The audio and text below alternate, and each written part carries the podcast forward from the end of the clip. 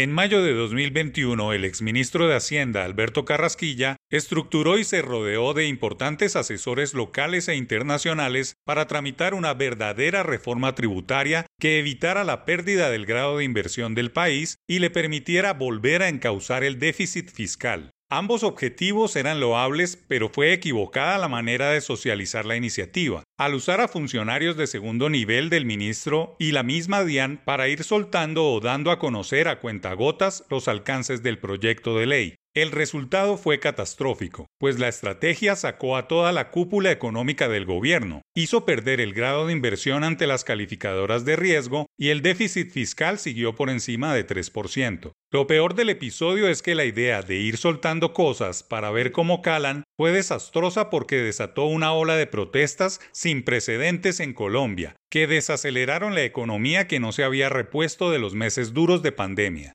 Muchos de los promotores de la ola de las violentas protestas en contra de la tributaria de Carrasquilla ahora están en el gobierno electo y han empezado a hablar de una nueva reforma tributaria de 50 billones de pesos sin haberse posesionado, sin conformación alguna de las comisiones económicas en Cámara y Senado y sin ministro de Hacienda que ponga la cara o explique. El afán de ejercer el poder puede llevarlos a cometer los mismos errores del pasado y una vez más los polos opuestos a acercarse peligrosamente en contra de los mismos contribuyentes de siempre, los empleados y los empresarios, sin que la base tributaria se aumente o que la administración entrante pueda presentar un plan de reducción de costos y convertirse en un Estado más austero. Es una completa irresponsabilidad hablar de tributarias sin ponerle una cara a los responsables de convertir una idea en una ley que debe tramitarse en el Congreso. El país político, económico y social ha aprendido que los impuestos deben ser concertados, que las cifras sacadas de un sombrero mágico en nada ayudan a bajar el nivel de confrontación, y que lo mejor siempre es discutir y debatir las cosas con los actores indicados.